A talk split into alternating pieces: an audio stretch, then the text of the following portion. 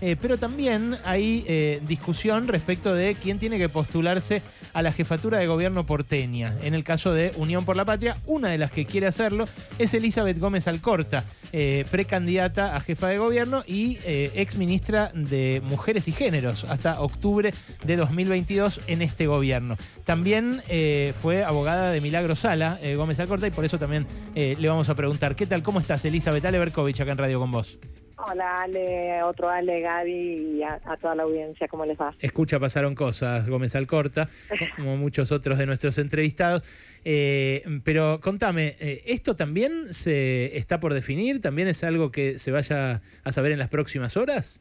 Sí, sí, se está, digamos, hay que decir que hasta ahora no había un candidato, por lo menos digo, de, ciertos sectores del PJ, aunque todo indicaría que, se trata de Leandro Santoro, pero no hubo un anuncio ni un, acto de lanzamiento como sí hemos hecho, eh, como por lo menos hicimos nosotros desde Movemos con la precandidatura que me toca a mí representar ese espacio, o como viene haciendo eh, el cadete eh, en estas últimas en estas últimas semanas Estamos charlando eh, entre todos y entre todas. Las opciones están abiertas en términos de la posibilidad de que haya paso. También están las opciones abiertas de pensar si algunos de los que tenemos representaciones nos vamos a juntar o no. Digamos, esto es parte de, las conversaciones de estas últimas de estas últimas horas, que también hay que decir que más allá que yo comparto que es muy probable que la fórmula sea eh, Guado Mansur, que también era muy, difícil, eh, digamos, cerrar las listas o cerrar las alianzas hacia adentro de los distritos teniendo tan abierto el escenario a nivel nacional. No es lo mismo pensar una candidatura de masa, no es lo mismo pensar paso, no es lo mismo pensar guado, ¿no? No, no, no es todo lo mismo y eso de algún modo ordena, no, o desordena, pero ordena eh, los distritos. Entonces, hay algo ahí también de, las, de esperar hasta que se definiera a nivel nacional porque también eso va un poco ordenar de algún de algún modo u otro en cada uno de los distritos y la ciudad de Buenos Aires no está ajeno a eso. Mm, ¿A vos qué te gustaría? ¿Que hubiera paso entre mm, varios, tipo tres, cuatro candidatos del oficialismo o que todo se consolidara y que pudieran postularse a algo algunos y a algo otros? ¿A nivel nacional? No, no, en la ciudad. En la ciudad yo creo que lo que nosotros tenemos que pensar es, depende a nivel nacional, digo, no es lo mismo si hay, si hay elecciones, eh, si hay paso a nivel nacional, va a haber alguien que represente a la lista de Scioli, ¿no? Digo, hay, cosas que no se pueden resolver. Uy, a ver, ahí perdimos. es muy, muy difícil saberlo y después también creo que hay que hacer esfuerzos, sobre todo ciertos sectores que tenemos una mirada bastante similar, de acercarnos posiciones. Eh, digo porque creo que lo que tenemos que tratar de buscar es el modo más competitivo de llegar a más en la ciudad de Buenos Aires, una ciudad que no creo que sea gorila de derecha, sino que creo que hace tiempo no venimos dándole en el clavo tampoco nosotros, ¿no? El Campo Nacional Popular no viene teniendo una vocería o vocerías eh, que hablen a más. Entonces lo que tenemos que pensar es cómo hablarle a más sin fragmentarnos. Ese es un poco el esquema con el cual estamos laburando, pero también, digamos, a la expectativa de lo que suceda centralmente a nivel nacional. Mm. Elizabeth, vos fuiste abogada de eh, Milagro Sala. Desde octubre ah, del año pasado volví a ser abogada, formo parte del equipo de Milagro. Lo claro, cada vez que alguien dice fui, no, no, sigo siendo abogada de Milagro. ¿Y qué pensás de lo que pasó en Jujuy este fin de semana en particular? Bueno, creo que es eh, un, fue un punto límite del, del pueblo jujeño, primero con una reacción de los docentes que tenían el salario peor pago de los docentes, que ya es decir mucho de todo el país, con un intento de continuar con su política de disciplinamiento, que es el modo que hace ocho años gobierna eh, Gerardo Morales en, en la provincia, es a palo y decreto y, y meter preso a la gente, como lo viene haciendo, y que la, se sumó a esto la reforma constitucional. Yo lo vengo pensando, porque esa reforma constitucional, que nosotros la veníamos siguiendo muy de cerca, que tenía 90 días para, para sancionar, y una reforma constitucional que ustedes saben que es, nosotros decimos la ley de leyes, los abogados y abogadas, ¿no? Digamos, es como la, la, la carta, la, la ley que permite la convivencia, por eso son ultrademocráticos, procesos de muchos consensos. ¿Por qué la cerró a llevarla a, a 15 días? Tenía que ver con el anuncio que hizo ayer. Esto es algo que, que lo vengo pensando desde ayer, ¿no? Él, para ser precandidato a, vicepresidente de la fórmula de Rodríguez Larreta, tenía que tener terminado, previo a eso, previo al cierre de listas, ese proceso constituyente que se hizo con los pies, se hizo a, libro cerrado, se hizo desconociendo todos los procesos constituyentes que se tienen que tener y se hizo con normas que son violatorias, lo está diciendo, yo lo escuchaba lo creía Gargarela, ¿no? Un constitucionalista muy reconocido, pero que nadie podría decir que es kirchnerista o fan de Milagro Sala. Ayer, eh, eso está claro, eh, ayer en la movilización eh, hubo quienes le reclamaron al presidente que intervenga federalmente la provincia. la provincia, es, la intervención de todas las provincias es una facultad del Congreso de la Nación, sí, es artículo 5. Digo esto porque no es que yo voy a salir a defender al Poder Ejecutivo, sino solamente decir que desde el 2017 en adelante hay proyectos de intervención en la provincia de Jujuy, nosotros la venimos pidiendo mm, durante muchísimos años, sobre todo en un momento pedíamos la intervención del Poder Judicial porque se puede intervenir un poder o la provincia. La mm. Constitución es muy clara, solamente puede hacerse por decreto cuando no está sesionando el Congreso. Quiere decir que ahí hay responsables que tienen que, me encanta porque viste que dicen ponerse los pantalones, ayer también lo decía un compañero en el acto, ponerse las polleras como las collas, digo yo, porque con polleras parece que se lucha un poquito mejor que con pantalones, se tienen que poner las polleras y tienen que hacer, no importa si después los votos alcanzan o no, si de movida decimos que no lo vamos a hacer, es que eso también es lo que genera una narrativa de lo que sucede en relación a Jujuy, que no es un problema de Jujuy, como yo lo vengo diciendo, es un problema de todos y de todas.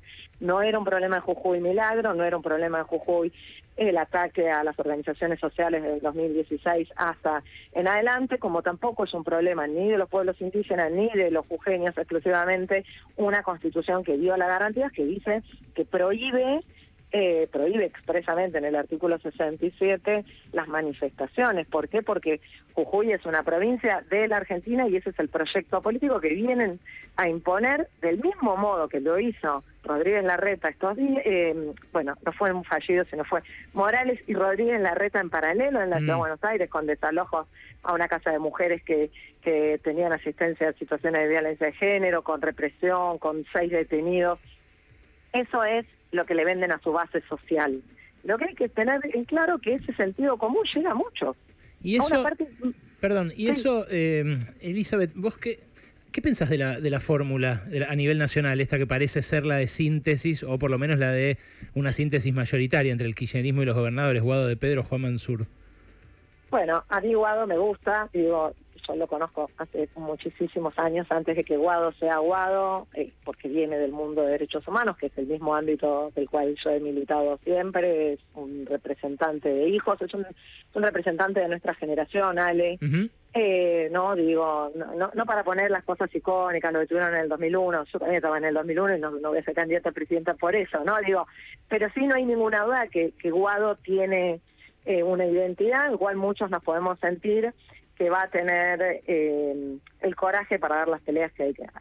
Es lógico, y no es ninguna novedad que lo diga el Iván Corta, que yo no tengo esa afinidad con Mansur de ninguna manera, no lo tuve nunca. Eh, ahora también entiendo que no nos sobra nadie, que necesitamos un frente de, de todos, una unión por la patria, como lo llamemos, eh, no, frente de todo ya no, porque le cambiaron el nombre, ¿no? O sea, No, no, pero bueno, me cuesta todavía decirle, decirle el nombre, pero digamos, es el mismo frente con otro nombre. Necesitamos una un frente que sea electoralmente lo más, eh, lo más potente posible y eso implica necesariamente heterogeneidad y representaciones digo, yo vengo de la izquierda, entonces eh, obviamente eh, milito, digamos, soy una militante de izquierda que milita dentro de este frente, claro, pero... entonces obviamente voy a tener más afinidades con algunos que con algunas. Sí te puedo decir que me parece un problema, para no decir solamente las cosas obvias, eh, no la ausencia de mujeres, ¿no? Digo, porque ahí hay un retroceso, es un retroceso grande en casi todos los ámbitos, en casi todas las fórmulas, a Patricia Bullrich, pero que mm. claramente no representa ni al feminismo, ni a nuestra agenda, ni a las mujeres, muy por el contrario. Entonces sí me parece que ahí hay un retroceso de la política en general que tiene que ver con la derechización de la agenda política, ¿eh? no es casualidad. Pero, eh, Elizabeth, la, la cuestión de la ideología o la cuestión del género digo, que vos seas de izquierda, que Mansur sea de derecha, puede ser en materia de negociación, pero vos lo denunciaste por algo muy grave a Mansur. Eh, antes de ser ministra. En 2019 lo denunciaste por obstaculizar un aborto legal en su provincia y la chica, eh, Lucía, la niña, la eh, nena. La, nena, que ni siquiera es el nombre real porque era no, para, obviamente, la nena, protegerla, una, nena. Fue sometida a algo tremendo. Le hicieron una, una cesárea en la semana 23 con una resolución judicial en el medio.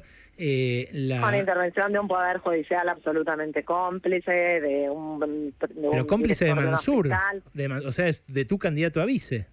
¿Qué onda eso? ¿Cómo se transita esa contradicción? Bueno, se transita. La transité cuando estaba en la gestión, la transité, sin lugar a dudas, la transité y de hecho fue un tema que para todas las feministas un tema de conversación, de diálogo, de conversación, digo no solamente conversación privada, ¿eh? de conversación pública, eh, que digamos parte de las contradicciones que yo no le voy, no, no soy alguien que niega las contradicciones ni soy alguien que no se hace cargo de ellas en algunos ámbitos o en otros no es lo mismo digo y va encabezado por Guado de Pedro, que Guado sí es un tipo de nuestra generación, pero además un tipo que además milita en una organización que tiene un frente de mujeres muy potente, pero además que ha sido un aliado por lo menos durante el tiempo que yo estuve en la gestión, para las políticas de género del gobierno. Insisto, ponele, ponele que, te, que te encontrás con él en un acto de campaña acá en la ciudad. Él candidato a vice, vos candidata a... Pero yo compartí, eh, pero Ale, yo compartí gestión con él. Eh, yo compartí meses, un año de gestión con él. Claro, pero ahí podría eh, ser, siendo una coalición, que convivan sectores distintos. Ahora vos estarías pidiendo el voto para él en un acto. Yo estoy pidiendo el voto en contra de lo que tenemos enfrente y no tengo mm. ninguna duda, pero ninguna duda, que si la candidata va a ser Patricia Bullrich, si es Milley, si es Morales, yo no tengo ninguna duda, pero ninguna duda cuáles son las contradicciones principales y cuáles son las secundarias. Y no porque yo crea que la agenda feminista eh, tiene que ser una cuestión de segundo orden, de ninguna manera, de ninguna manera, pero no tengo ninguna duda cuál es el enemigo, y ni siquiera digo el adversario, el enemigo. ¿Quién quiere un proyecto de país a palo, a garrotazo, con constituciones que nos prohíban los derechos más básicos, que nos eliminen las libertades, que van a hacer pelota, pelota, todo, todas las políticas de género? Mi ley salió a decir que está en contra del aborto. Digo, mmm, eh, Rodríguez Larreta hizo acuerdos con, con Houghton. No, no, no, en estos años no lo dijo. Desde que asumió, una responsabilidad a nivel nacional no vas a encontrar que lo haya dicho. De ninguna manera. No lo vas a encontrar. Eh, entonces lo que digo es, una cosa es que vos, en términos personales, puedas estar en contra y otra cosa es que vos digas que vos vas a ir en contra ese proyecto. Pues yo supongo que Rodríguez Larreta no está en contra del aborto, pero no tengo ninguna duda que en el corrimiento que le viene haciendo a la derecha, a toda la política, incluyendo a la derecha, por una derecha más zombie terraplanista, todos salieron a decir que van a cerrar todo, que van a eliminar y entonces tengo que hacer el acuerdo con Houghton en la ciudad de Buenos Aires. Entonces no es lo mismo lo que piensa cada uno, y lo que piensa en términos como proyecto político en el cual está. Porque además, porque eso nos conduce, un segundo, porque eso, perdón, nos limita a todos y a todas. No decimos todo lo que pensamos cada uno porque no son acciones individuales, sino que las acciones políticas son siempre acciones colectivas. Y eso nos obliga a todos a tener que, algunas de las cosas que pensamos, sabemos que no van a ser posibles, llevar adelante. Entonces digo, sí, no es el candidato que yo eh, hubiese preferido. Eso no hay ninguna duda. Elizabeth. Pero sí estamos contentos con que sea Aguado. Sí. Sí, ¿qué tal? Gabriela Vulcano te saluda. Hola Gaby, ¿cómo andás? Eh, más allá de la figura de Mansur, como vos recién remarcabas, desde distintos sectores de la oposición eh, han hecho campaña y se han referido al Ministerio de las Mujeres, Géneros y Diversidad para decir que si llegan a hacer gobierno lo van a cerrar, van a terminar con eso, que no sirvió para nada. ¿Qué, qué, análisis haces vos de eso o qué respuesta le darías a quienes plantean eso, eh, teniendo en cuenta que vos fuiste ministra, la primer ministra justamente de ese ministerio? A ver, dos cosas me parecen muy, muy importantes. Primero, todas las derechas reaccionarias, neofascistas del mundo son misóginas. Todas. No vas a encontrar una de Trump, a Bolsonaro, a Vox. son todas, todas, todas misóginas y por eso tienen como uno de los principales objetivos de confrontación a la agenda feminista, a las feministas a las políticas que mueven nuestra agenda. Así que eso es un, corte agua. La aparición de mi ley hizo necesariamente un corrimiento, ¿sí? tenemos una derecha y una ultraderecha, y corrió toda la agenda, toda, ¿no? Discutíamos dolarización, si la escuela pública hay que vender órganos o no, a eso nos llevaron a discutir, en vez de discutir eh, nacionalización del litio, eh, más recursos para el Ministerio de las Mujeres. Eh, esa es la confrontación política en la que nos encontramos hoy. Y en este corrimiento todos salieron muy rápidamente, digo, no las palomas, e incluso nuestros propios compañeros y dirigentes salieron a meter esa agenda un poquito abajo de la, de la cama, que es algo que yo le vengo diciendo a viva voz, porque si yo no tengo la posibilidad de decir eso, estamos en el horno. Ahora, ¿qué, ¿cuál es el verdadero punto respecto a esa política? Por segundo año consecutivo, la Argentina bajó la tasa de femicidio de un modo sustantivo, algo que no había hecho nunca en su historia, bajó 13%. Es cierto que hablar de tasas cuando tenemos a Cecilia, cuando tenemos todos los días a una hermana, una mujer asesinada por la violencia machista es muy difícil, pero es cierto que no hay posibilidad, no hay posibilidad de eliminar la violencia machista si eso no forma parte de la agenda central de un Estado nacional y de los estados provinciales. ¿Cómo se hace eso? con presupuesto, con inversión. ¿Cómo se hace eso? Jerarquizando esas áreas. ¿Cómo se hace eso? Con políticas de igualdad que tienen su repercusión en violencia. Las 297 mil mujeres que al día de hoy fueron asistidas por el programa Acompañar, eso es inversión, no gasto.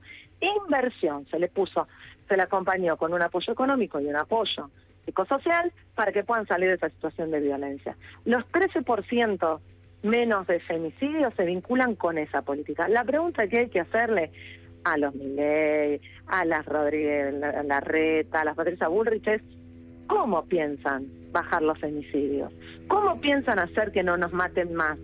Esa es la pregunta que hay que hacerle. Olvídense del ministerio. Elizabeth, gracias. Va a ser su política? Mm, te prometo que se lo pregunto. Si nos atienden, si tenemos la chance, se las vamos a preguntar. Te mando un beso y gracias por atendernos. ¿eh? Hasta luego.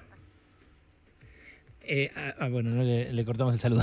Era Elizabeth Gómez Alcorta, ministra, ex ministra de la Mujer, eh, abogada de vuelta de Milagro Sala y precandidata a jefa de gobierno. Vaya a saber por cuánto más ahora que se está definiendo esa candidatura también.